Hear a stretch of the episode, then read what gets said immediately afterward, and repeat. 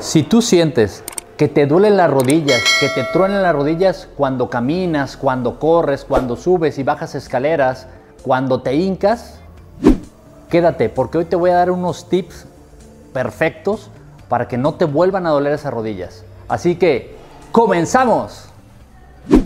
Yo soy el doctor Cristian Aguilar y creo firmemente que con conocimiento y voluntad nunca es tarde para cambiar. Aquí va la primer causa de dolor de rodilla. Es de las más frecuentes, sobre todo en gente joven o gente que empieza a hacer un poco de ejercicio, adolescentes sobre todo. Llegan a consulta y me dicen, doctor, me truena la rodilla, me duele la rodilla. ¿Dónde? ¿Dónde, es el dolor? Normalmente es un dolor difuso, es en la parte anterior de toda la rodilla. ¿Qué es lo que lo provoca o exacerba el dolor? Es correr, saltar y sobre todo hacer sentadillas profundas, eh, mantenerse como nosotros en México le decimos en cunclillas, que es como mucho tiempo una posición como semincado, y eso genera una presión intensa en la articulación entre el fémur y la rótula. Podemos ver ahí el movimiento, ahí esa fricción que se genera por una mala alineación, eso ya es de nacimiento o por una debilidad muy, muy importante del músculo cuádriceps, se genera que la rótula roce con el fémur y esa fricción es lo que genera el tronido y empieza a provocar muchísimo dolor. ¿Cuál es el tratamiento? Bueno, aquí el tratamiento lo que recomendamos normalmente es fortalecer, fortalecer mucho el sistema muscular que se encarga de estirar la rodilla, que es el músculo cuádriceps. Hay que estirar, pero en algunos pacientes que esta rótula se sale o se luxa más de tres veces en un año, es quirúrgico, no hay vuelta para atrás. Voy a hablarte del segundo punto que también es, una de las causantes de dolor de rodilla. el segundo punto sería una tendinitis patelar. La tendinitis patelar, recordemos que el cuádriceps, todos los músculos al final tienen como una especie de una colita que se llaman tendones, que esos se van a anclar o se van a fijar al hueso para poder permitir el movimiento. El tendón rotuliano pasa por encima de la rótula, se inserta en la tuberosidad de la tibia y permite la extensión de la rodilla.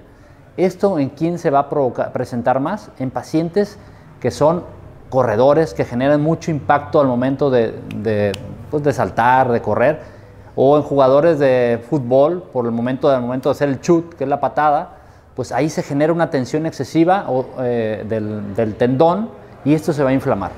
¿Cuál es el dolor? La característica va a ser un dolor que nos va a dar a la parte anterior de la rodilla. Vamos a hablar de una tercera causa. Una tercera causa vendría siendo eh, lo que es la banda iliotibial, la parte lateral de la rodilla. Corre un, músculo muy potente que viene desde la cresta ilíaca anterosuperior, corre y se va a insertar en algo que le decimos tubérculo de Yerdi.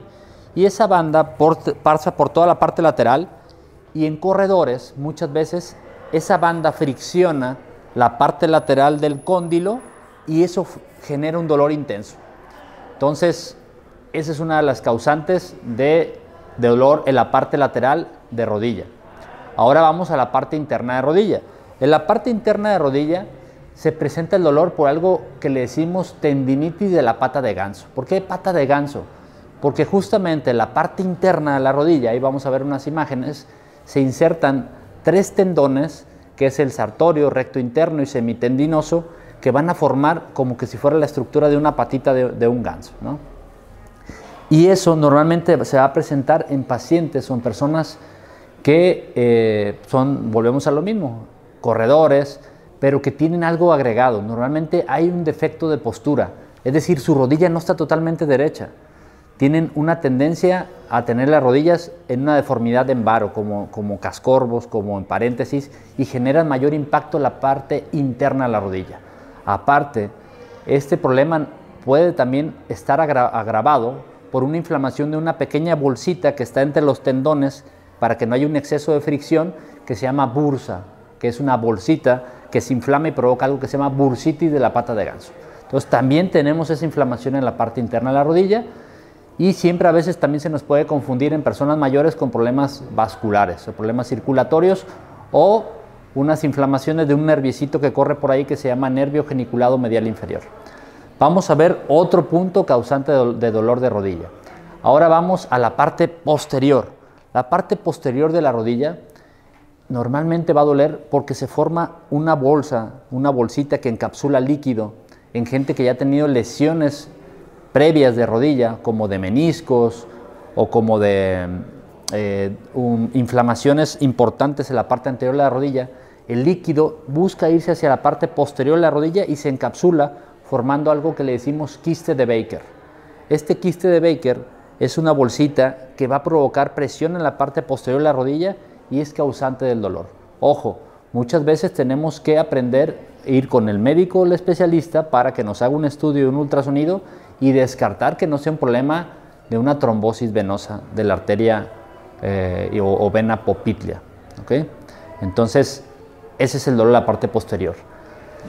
Así que bueno amigos, si te gustó el contenido, te invito a que lo compartas y que más gente se beneficie de esto. Es importantísimo. Espero haber aclarado muchas dudas. Y si te gustó algo que mencioné de este tema, por favor, ponlo aquí abajo. Dime si quieres que te hable desglosadamente de cada uno de algún apartado que te haya gustado o alguna de las enfermedades que te mencioné.